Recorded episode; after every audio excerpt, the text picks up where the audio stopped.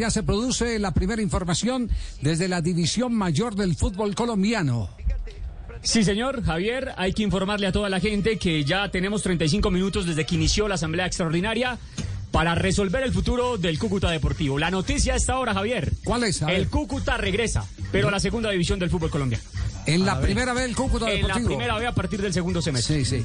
Eh, se supo, eh, porque, a ver, digámoslo, eh, que esto no es llover sobre mojado, porque los hechos se, se tienen que ratificar en los escenarios que corresponden. En este caso, la Asamblea, que es soberana y decide si regresa y a dónde regresa. Pero la Asamblea también es soberana para establecer si la plata que el Cúcuta está pidiendo que le deberían pagar, a pesar de no haber actuado, de derechos de televisión, se concedió o se la van a repartir entre los otros equipos de primera A y primera B.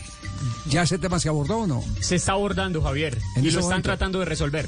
Sí. Primero se definió a dónde va a llegar el Cúcuta. Ahora están hablando de esa situación de la parte económica. Bueno, muy bien, porque en la parte económica también hay intereses del Deportivo Cali y de Millonarios, equipos que están solicitando que se cambie el esquema de repartición de derechos de televisión, como ocurre en las eh, más grandes ligas del mundo, donde los que más prenden televisores deben tener más eh, dinero en sus arcas. Justamente una reunión, podríamos decir, informal esta mañana y se tocó ese aspecto entre los clubes. Ahora en la Asamblea Extraordinaria, pues vamos a ver si, si forma parte del orden del